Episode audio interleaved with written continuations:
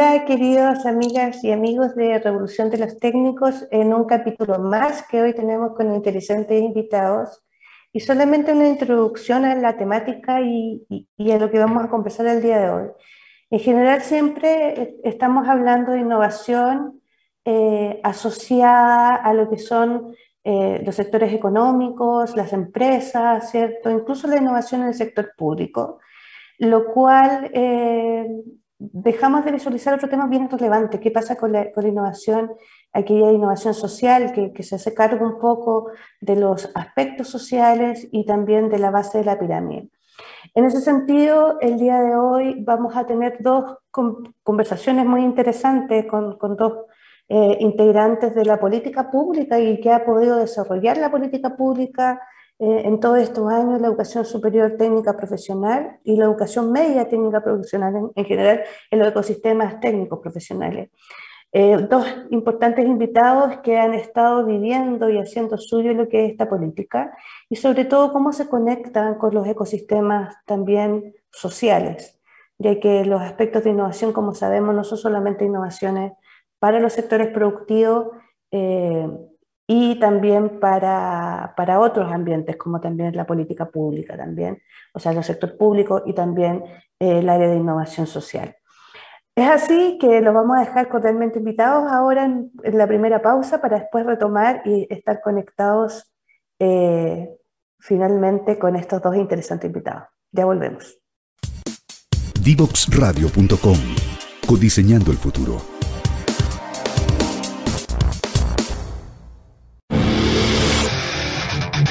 Quieres descubrir el valor de las ciencias de la computación en el desarrollo de los niños y jóvenes, no te puedes perder. Día Cero. Día Cero. Todos los jueves a las 18 horas, junto a Belén Bernstein y sus invitados. Día Cero. Divoxradio.com. Codiseñando el futuro.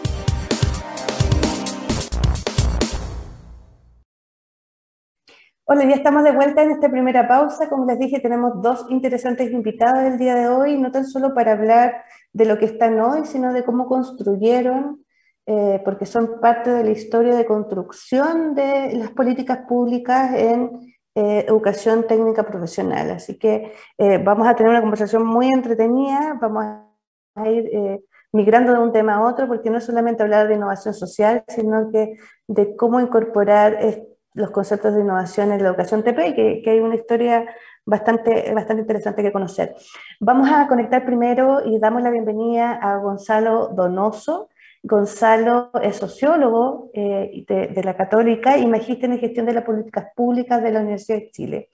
Y se ha desempeñado y tiene muchísima experiencia en tanto en agencias nacionales e internacionales, eh, de educación eh, superior, técnica profesional y también ha trabajado en distintos organismos del Estado, desempeñándose obviamente en todo lo que es área técnico profesional también del Ministerio de Educación. Eh, lo interesante es que con Gonzalo nos pudimos encontrar y conocer específicamente en el programa de IPCFT 2030 en sus inicios, ya que era un momento interesante el diseño, el trabajado mucho también, como les decía, en la política pública, Así que básicamente quiero darte el saludo. Hola Gonzalo, ¿cómo estás? Hola Eli, qué bueno verte. Así es. Gonzalo, gracias por aceptar esta invitación y me gustaría que nos contaras primero un poco la trayectoria y un poco la historia del mundo TP, ya que hemos estado ya con esta revolución de los técnicos incorporando temáticas de innovación, pero hay una historia mucho más atrás que un poco el background que, ha habido en esta, esta incorporación de la innovación en la educación TP. Eh, ¿Nos puedes contar un poquitito también de eso?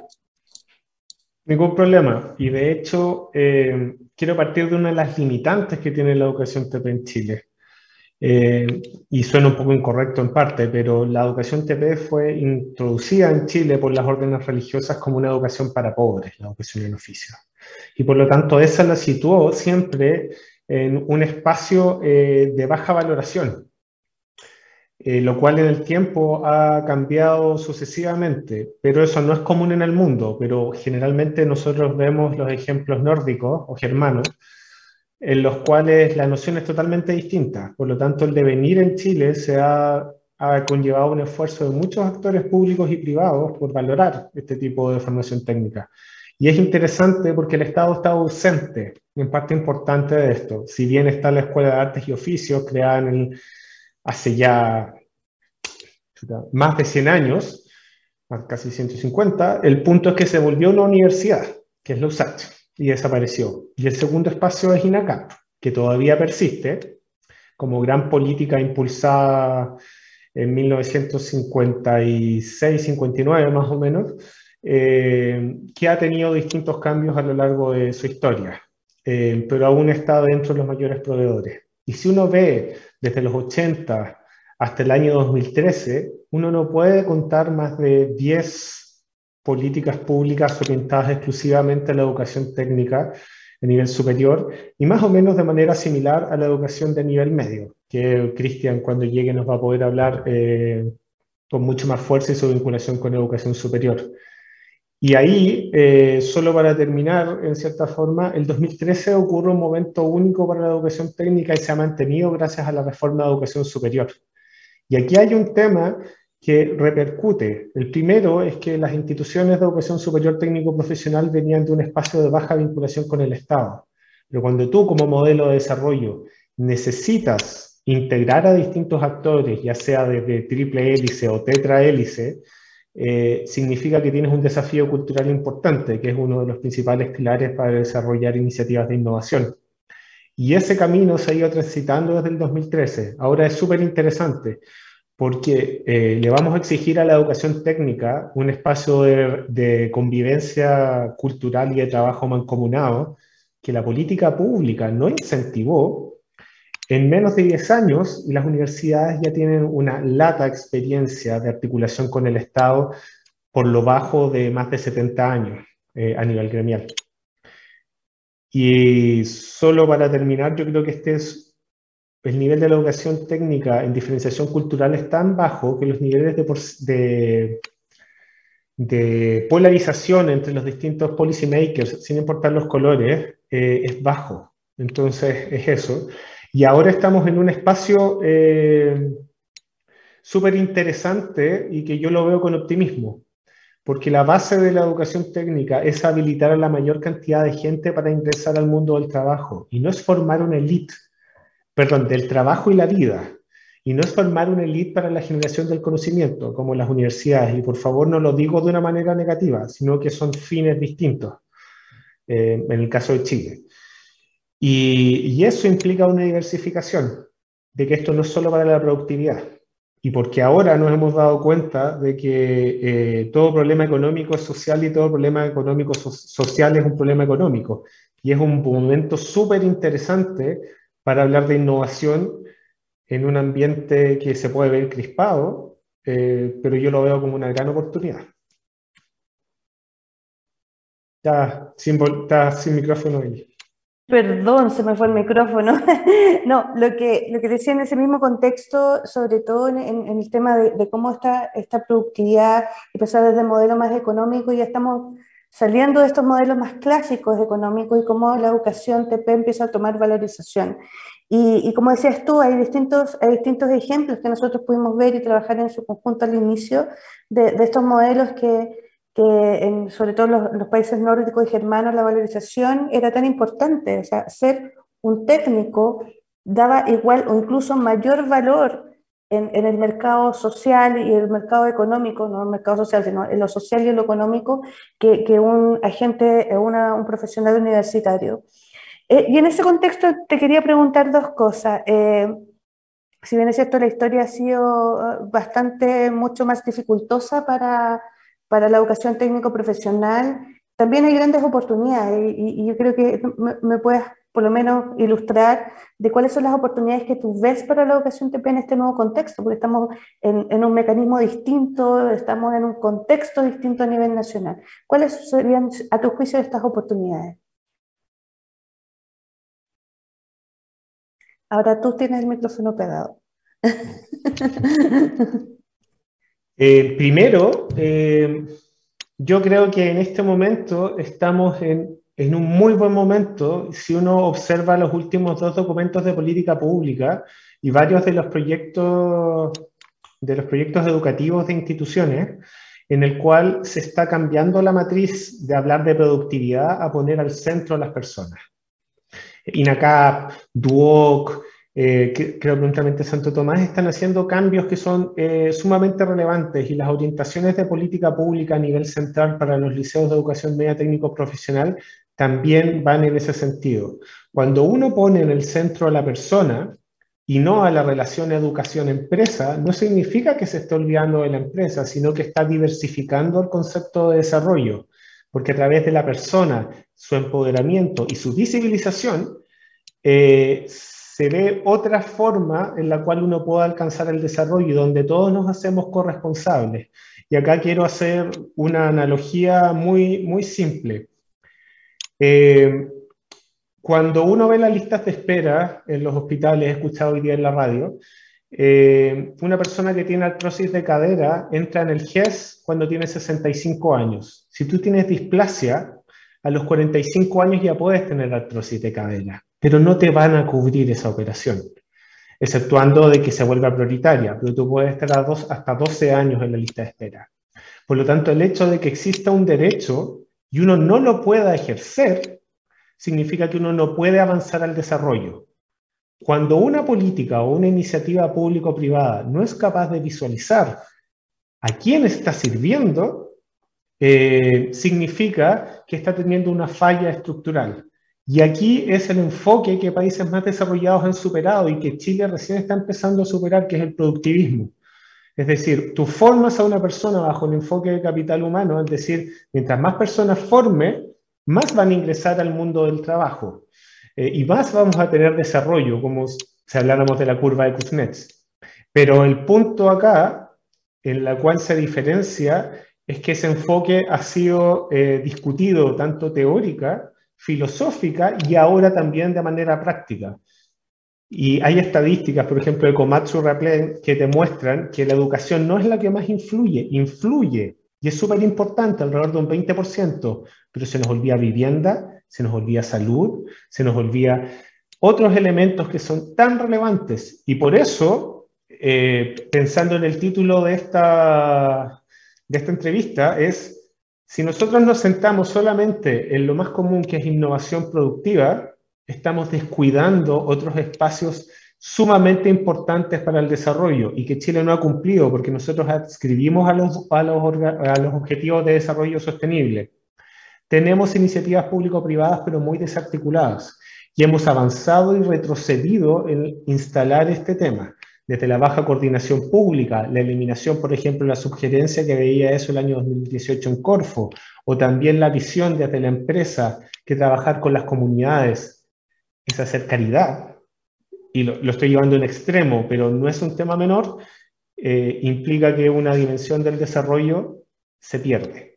Y el valor de la educación técnica ahí es que eh, al ser abierta, visualizan los docentes mucho más aquel que está ignorado.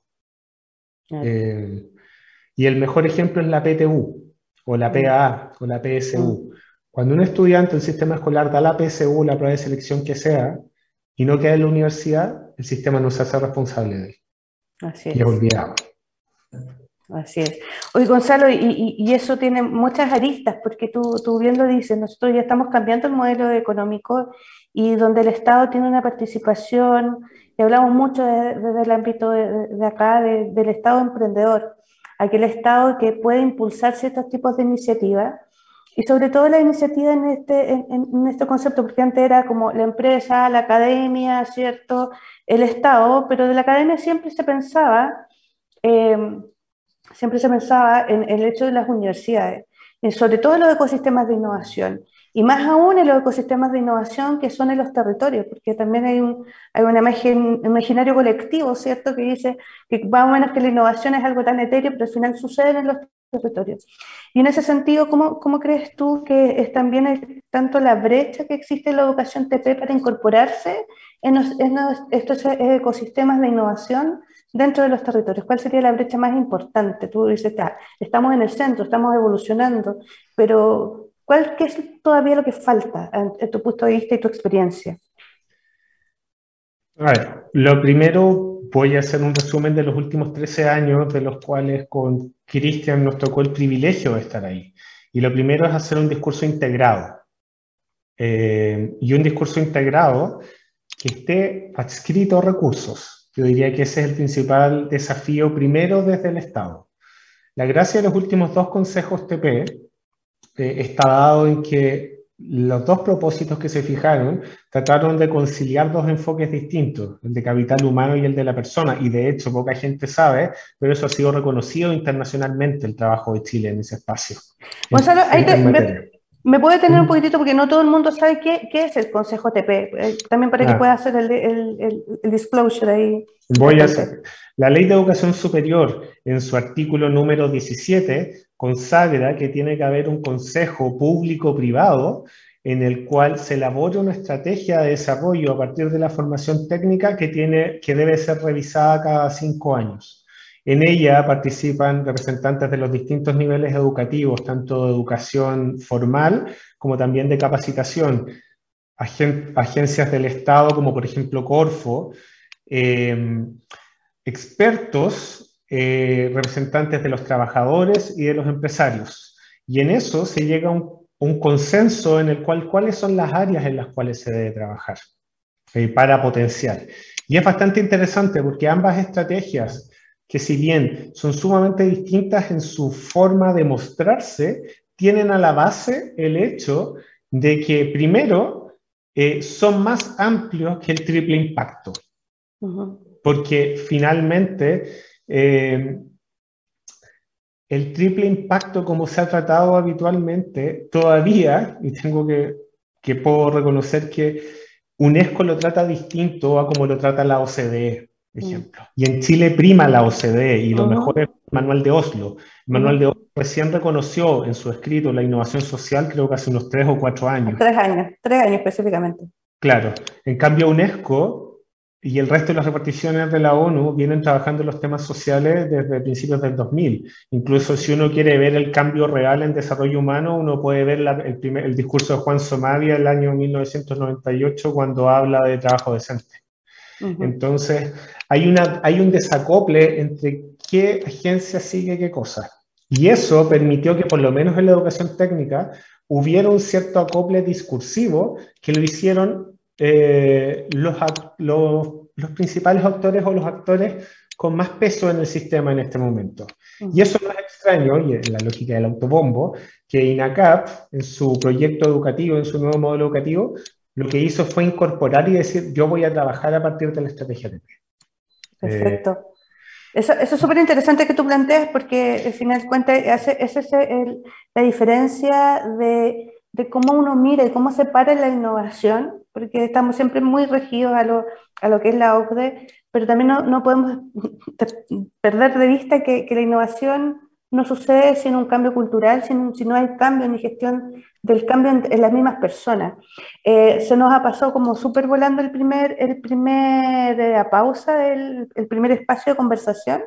Luego vamos a sumar a Cristian Lincoil, eh, pero sin embargo quiero dejar planteada una, una inquietud y una, un tema de conversación que lo vamos a abordar con Cristian, que tiene que ver con el tema del enfoque de género, ya que esta nueva administración eh, tiene como también uno de los pilares, ¿cierto? Los temas de, obviamente, sustentabilidad, los temas de territorio, pero también el enfoque de género. Y, y conversar un poco desde la experiencia que tiene tanto Cristian como Gonzalo, ¿Cómo, ¿Cómo, podemos abordar de, la educación TP estos, estos temas? Porque finalmente acá se cruza la innovación en los territorios, ahora estamos hablando de temas de sustentabilidad, pero también eh, cómo incorporamos esos enfoques, que no es incorporar más mujeres, eso ya lo sabemos, sino que el enfoque desde el punto de vista de género y también de la diversidad. Así que dejamos eh, esta pregunta planteada, esta temática planteada para ir a nuestra segunda pausa e incorporarnos con Cristian también como panelista. Vamos a esa pausa. Si quieres descubrir el valor de las ciencias de la computación en el desarrollo de los niños y jóvenes, no te puedes perder. Día Cero. Día Cero. Todos los jueves a las 18 horas, junto a Belén Bernstein y sus invitados. Día Cero. Divoxradio.com. Codiseñando el futuro.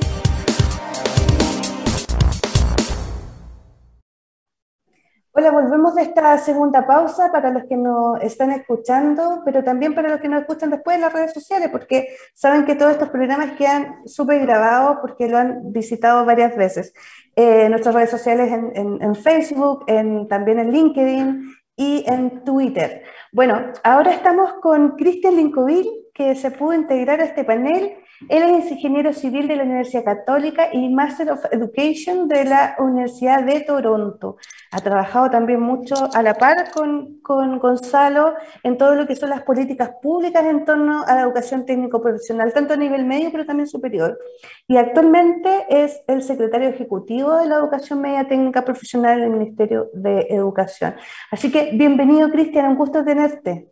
Muchas gracias, el gusto es mío. Qué bueno, Cristian. Oye, dejamos plantear una pregunta antes de, entrar a, esta segunda pausa. Y la pregunta tenía que ver con eh, que la agenda que, tiene este, esta administración actual, donde los temas territoriales son muy fundamentales, donde la educación superior, técnica profesional en general y la media también, son de territorios. Acá no estamos hablando que sean bottom, eh, que sean top-down, sino que es más bottom-up, ¿cierto? De que, está pasando cosas en los territorios. También los temas de sustentabilidad, que tienen un enfoque súper importante, pero también los temas de enfoque de género e inclusión. Entonces, quería preguntarte, Cristina, que nos contaras un poco cómo ves tú esta evolución y cómo también se puede implementar y cómo se, quisiera implementar eh, los temas de enfoque de género e inclusión dentro de la agenda NTP. Sí, la verdad, eh, creo que, el que hoy día aparezcan eh, abiertamente temas como la educación no sexista o, la inclusión de, estudiantes con necesidades educativas especiales es un triunfo de, la ATP en los últimos años. Em, mi percepción es que, es que durante los periodos anteriores la ATP se fue sustentando y cimentando como un espacio relevante para las políticas públicas y hoy día estamos en el momento de, quizás mirarla ya instalada en un espacio de discusión y, empezar las discusiones que tienen que ver precisamente con, con dónde ponemos el ojo, dónde ponemos los esfuerzos. Para nosotros, em, como decía, uno de los ejes principales de la educación no sexista es considerar, eh, además, que esto va más allá de la paridad de género en las especialidades, que, que probablemente es lo primero que uno piensa, sino que tiene que ver con que eh, los espacios educativos sean espacios que puedan recibir de manera segura y, que aseguren el bienestar de las estudiantes en el caso de los espacios masculinizados. Y quizás algo que va a ser de, más largo plazo, pero también incorporar a estudiantes hombres en, en carreras eh. Y esto pasando además por la diversidad de, identidades de género no binaria, estudiantes trans, eh, una, una cantidad de, espacios que, hoy día existen y tenemos que reconocer. Y en ese sentido, eh, creo que es fundamental que este desafío de abordar una educación no sexista, una educación TP no sexista, lo hagamos en conjunto con el mundo del trabajo, eh, y porque implica no solamente el espacio en la escuela, sino que lo fundamental es el espacio en el lugar de trabajo también. Hace un par de semanas, Paola Sevilla nos presentaba un estudio sobre prácticas en el mundo TP para mujeres en carrera masculinizada, y uno de los, de los principales eh, elementos que aparecía es que finalmente em, el espacio de la práctica profesional era un espacio donde muchos estudiantes decidían dejar la carrera que habían estudiado o la especialidad que habían estudiado, tanto en media como en superior, porque era el espacio donde se confrontaban con, con situaciones eh, que no necesariamente habían vivido en los colegios y que tenían que ver con, con violencia de género, eh, acoso laboral, acoso sexual, Em, y también elementos mucho más cotidianos como, como la falta de espacios destinados a, las mujeres eh, y, situaciones de ese tipo. Creo que eh, es fundamental abordar este desafío en conjunto. Eh, creo que esa es una primera señal. Y, y, no solo desde el mundo educativo. Muchas veces ponemos una, una carga excesiva sobre el mundo educativo cuando en realidad gran parte de las condiciones tienen que ver con el mundo del trabajo también. por lo tanto, ese esfuerzo tiene que ser conjunto. Y un poco lo mismo en el caso de las necesidades educativas especiales. Ahí hoy día hay un trabajo que ya se inició previamente, se inició eh, en el gobierno anterior, de hecho, y nosotros estamos continuándolo, que tiene que ver con, em, con un trabajo con la Dirección de Educación General del Ministerio y con la Unidad de Currículum, de poder eh, generar lineamientos para la incorporación de estudiantes con necesidades educativas especiales en educación media, y en particular en educación media técnico-profesional. Eh, en general se asume que, que, los estudiantes con necesidades educativas especiales eligen la TP, pero la verdad, eh, mucho tiene que ver con la mayor incidencia de necesidades educativas especiales en las poblaciones más vulnerables desde el punto de vista socioeconómico. Entonces no es tan claro cuánto eligen y cuánto les tocó, eh, pero aún así tenemos que hacernos cargo, tenemos que tener lineamientos pedagógicos y curriculares que permitan que los estudiantes eh, puedan obtener alguna, alguna certificación o algún, algún eh, reconocimiento del, trabajo que han desarrollado, entendiendo también cómo, cómo, lo articulamos con las exigencias de seguridad, por ejemplo, que pueden tener algunas especialidades y que, y que no necesariamente conversan con, con las necesidades de los estudiantes o nuevamente que en el mundo del trabajo tampoco están las condiciones para acoger a estos estudiantes en un puesto de trabajo. Creo que, mm, que, eso, eso es fundamentalmente y, apelar bastante al, al, trabajo conjunto con distintos actores, con y no solo actores del, del, sector productivo, valga decir grandes empresas, también micro, pequeñas empresas, cooperativas, trabajadores, sumar a los estudiantes como una voz eh, relevante, a los docentes. Eh, nosotros hablamos de una formación democrática y coordinada en esa misma línea, en, en, abrir espacios de, de, colaboración conjunto. Excelente. Eh, también, Cristian, te, quiero llevar a una pregunta y voy a saltar también ahí en esta misma pregunta a Gonzalo para que me dé su, su opinión y espacio, porque estamos hablando también de la innovación social. Ya vimos que esta innovación más de, sector más económico o productivista ya está estamos saliendo de eso, estamos realmente entendiendo que estos temas son también ecosistémicos. Pero, ¿cómo se refleja o si tienen algún ejemplo más concreto en términos de, de la innovación social que se ha producido también eh, dentro de la educación TP? No sé si tienen algún ejemplo ahí que, que nos pudieran contar. Em, creo que hay, hay, varios ejemplos, uno que en particular que puede ser muy interesante el CFT de Tirúa, CFT estatal de Tirúa, que presenta un modelo intercultural de, aprendizaje y que, y que, tiene que ver con innovación social. Eh, muchas veces creemos que la innovación social es desarrollar nuevos proyectos eh, que aborden necesidades súper concretas de la ciudadanía, pero esto también tiene que ver con responder a las necesidades de una comunidad donde la participación indígena es relevante. Eh, creo que eso, eso es un espacio de innovación, un espacio de apertura a nuevos modelos para trabajar que, que, que, tenemos una evaluación positiva de, ese esfuerzo. Em, y también tenemos, creemos que, bueno, CFT IP 2030 ha sido un espacio donde se ha producido innovación social también, donde se han podido articular esfuerzos de instituciones de educación superior TP. Em, y, queremos profundizar ese tipo de iniciativas. Tenemos eh, propuesto en el programa la, la creación de clústeres de desarrollo territorial, que fundamentalmente son espacios donde el CFT o un CFT de la región, un IP de la región, se conecta con, con su comunidad, eh, donde actores relevantes son los liceos técnicos profesionales y va generando una articulación em, que sea beneficiosa para todos los actores, que, que en el fondo logre no solo eh, favorecer la articulación entre la educación media y la superior, sino también incorporar y acercar a las comunidades, eh, no, no de la escuela ni del CPT, sino a la comunidad que los rodea, a este espacio. Em, y de esa manera pensar también quizá en, instituciones abiertas. Perfecto. Eh, Gonzalo, la misma pregunta, ¿algún otro ejemplo más? Súper super claro y, gracias porque también creo que el IPCFT 2030 es un espacio de innovación social súper interesante eh, que pudimos co-construir junto con Corfo y el Ministerio de Educación. Gonzalo, estás con, sin micrófono. Voy a tratar de mezclar las dos preguntas con un ejemplo que es un desafío. Por ejemplo, BHP ahora tiene una política a nivel mundial de incorporación de personas trans a sus faenas. El problema es que en Chile eh, han habido dos problemas, que no son solo a nivel universitario, sino que también lo están tratando de afrontar a nivel TP. El problema no es de financiamiento, claramente, con BHP. El problema es cultural. Y a pesar de que la institución decida avanzar en eso, que es una temática muy relevante, eh, no tenemos la capacidad cultural.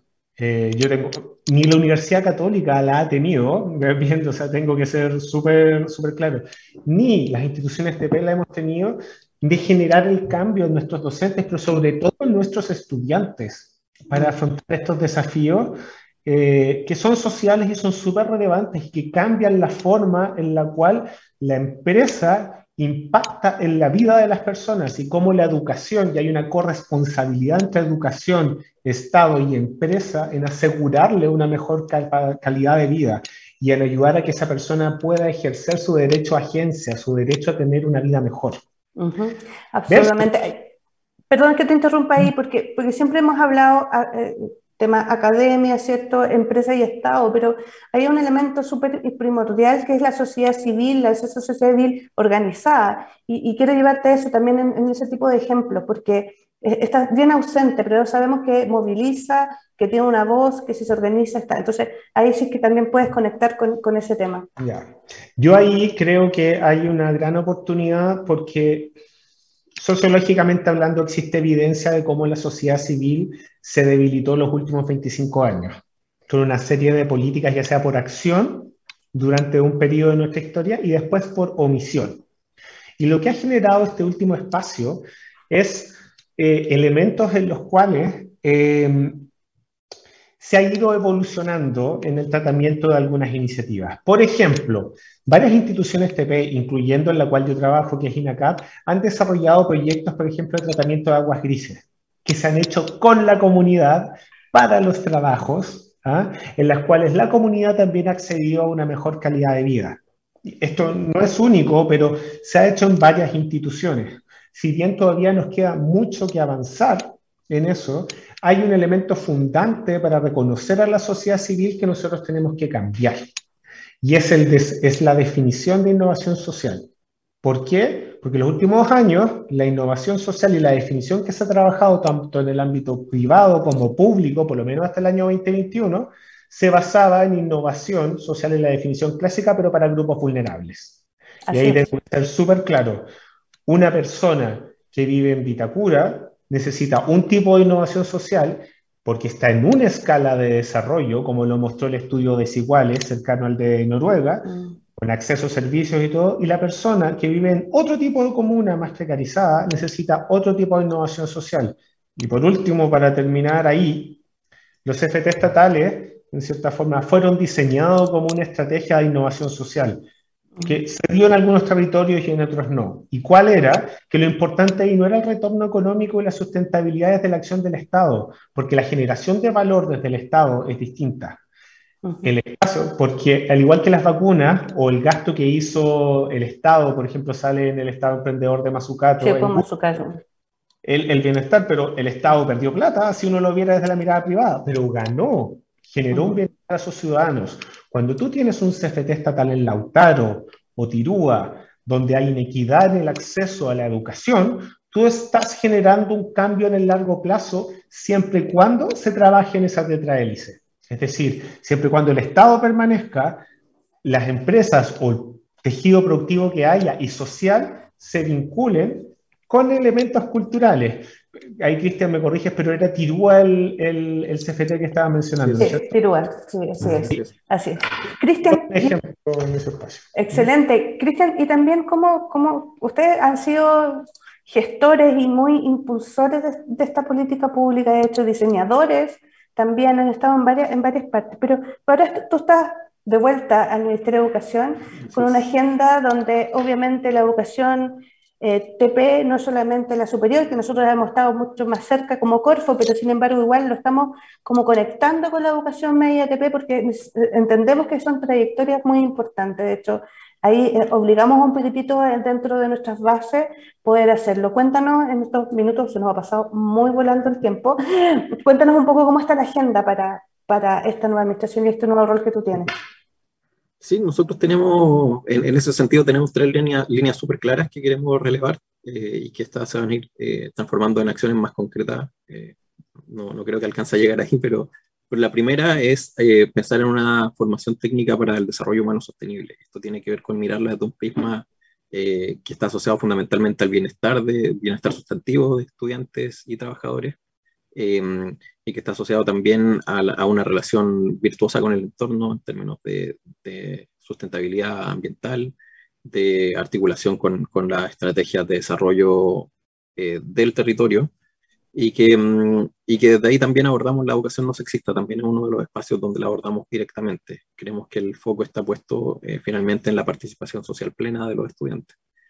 La, una segunda línea es una educación técnica, una formación técnica eh, coordinada y democrática, que tiene que ver con generar una, eh, institucionalidad y una gobernanza de la educación técnica que permita la participación de distintos actores. Esto ya se inicia con, con, la ley de educación superior, con las dos versiones de la estrategia TP que se han desarrollado y queremos profundizar ese espacio y queremos profundizar también los espacios de participación de los estudiantes en los, mismos liceos, eh, de qué forma pueden ser agentes activos dentro del quehacer de su establecimiento y de sus comunidades escolares.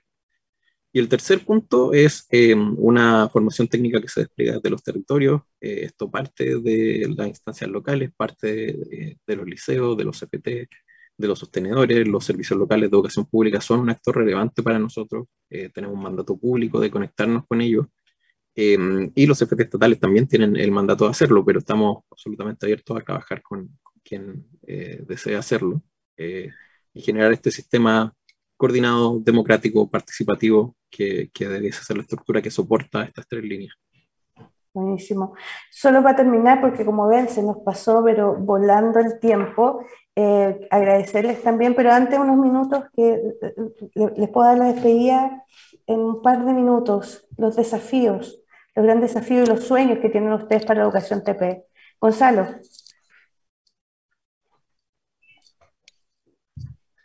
Eh, en realidad, el principal desafío es ir ampliando el hecho de que la educación técnica, y está la base, es una educación abierta, que es capaz de recibir a todos y que se responsabiliza por todo aquel que quiere acceder a ella, que es una educación de valor y que respeta las vocaciones, pero sobre todo que fortalece eh, y que entrega capacidades para que la gente desarrolle pensamiento crítico, que eso es lo que esperamos en una nueva educación técnica más pensamiento crítico, sobre todo cuando estamos hablando de desafíos de reskilling, pero, pero más que nada cuando hablamos de equidad, que es lo que necesitamos en este momento. Equidad salarial, equidad en las calidades de trabajo, no solo en empleabilidad, sino, por ejemplo, que nuestras niñas y jóvenes que están en educación vean y sean capaces de estar empoderadas en tomar en la agencia que tienen eh, y el poder que tienen para decidir y empoderarse y que nosotros como hombres también nos deconstruyamos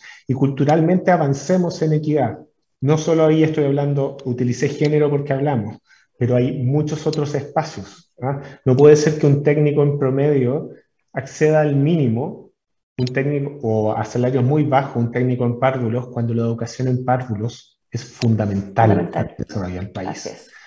Y feminizada, necesita también equidad de género ahí. hay ahí un espacio eh, en el cual se puede avanzar eh, sustantivamente. Muchas gracias, Gonzalo. Cristian, tu sueño. Mi sueño, yo suelo pensar, eh, como dice el presidente, esto vamos lejos, vamos lento porque vamos lejos. Eh, suelo pensar la formación técnica al 2050 y, y, de ese 2050 me gustaría que la formación técnica fuese un espacio al que acceden eh, estudiantes de todos los distintos eh, de todos los distintos orígenes, de todos los distintos contextos, estudiantes que no vienen solo de contextos precarizados, sino que es una opción válida para un estudiante que viene de, de un contexto privilegiado Em, porque eh, los trabajos eh, con los que conversa la educación técnico-profesional son, son espacios de trabajo donde el estudiante pasa a tomar decisiones sobre su trabajo, pasa a, participar de discusiones profesionales y técnicas en ese espacio, y pasa el mundo del trabajo a convertirse también en un espacio de desarrollo de proyectos de vida y proyectos personales, y no solamente un espacio de sustento. Eh, y para eso, nuevamente, lo que requerimos, creo yo, es abordar la deficiencia o los desafíos de la educación técnica, pero junto con los desafíos del mundo del trabajo. Perfecto. Ahí hay un punto que olvidé, sorry, cortito. No, no, no, claro, claro, dale. Yo quiero que nosotros seamos como Suiza, en las cuales nuestros técnicos hacen reverse spillover, los técnicos allá, y construyen turbinas de barco, ejemplo. Y son reconocidos por ello. Aquí el spillover en Chile, y hay documentos en cierta forma, eh, mira para abajo. ¿Ah? Y además es, la educación técnica es una tierra de extranjeros. Yo no soy técnico, por ejemplo. Así es. Eh, y vamos a necesitar eh, en el futuro gente más empoderada en ese espacio. Y la innovación ahí la planteé productiva, pero social también eh, hay mucha más. Absolutamente, hoy, pero se nos pasó súper rápido y aparte que podría estar conversando con ustedes muchísimo rato, pero lamentablemente no es la tele, pero sí es la radio. así que quiero agradecerle, Gonzalo, Cristian, por, por haber eh, tenido este espacio, por conversar con, con, la revolución de los técnicos. Y algo que tiene es un espacio de visibilización, eso sí lo vimos, y la radio nos dio este espacio para visibilizar lo que está haciendo, pero también nuestros sueños. Y es, siempre es eh, poder empoderar empoderar a la educación técnica profesional. Así que gracias por haber aceptado esta invitación. De nada. Muchas gracias, a ti. Saludos, Cristian. Vamos a la tercera pausa y volvemos para el cierre. Que esté muy bien. Divoxradio.com Codiseñando el futuro. Te invitamos a conocer el destacado rol central de la educación técnica profesional en Chile, sus innovaciones, desarrollos y el importante impacto que genera en las personas y los territorios. Cada jueves, 17 horas, junto a Elizabeth Zapata, solo en divoxradio.com. Ya estamos terminando este capítulo que tuvimos una súper interesante conversación de la innovación social, el mundo TP, la educación eh, en general, no solamente superior, la que hemos estado más, más cercanas como Corfo, sino también la educación media y la visión de dos stakeholders, como decimos policy makers, los que hicieron la política, pero también los policy doing, los que están haciendo esa política, también los que están implementando esa política. Eh, yo creo que es súper interesante los sueños que hay, eh, el tema de la equidad, en todo sentido, la visibilización del mundo técnico profesional, en la valorización del mundo técnico profesional, que sea una opción, es sumamente importante, que esta mancomunión entre el sector público, el sector privado y también la academia puede hacer que eh, dar una oferta de valor interesante, no solamente para, sectores económicos, sino también para el bienestar social que, que existe en los territorios, con sustentabilidad, una mirada a futuro que nos permite estar más tranquilos en este cambio.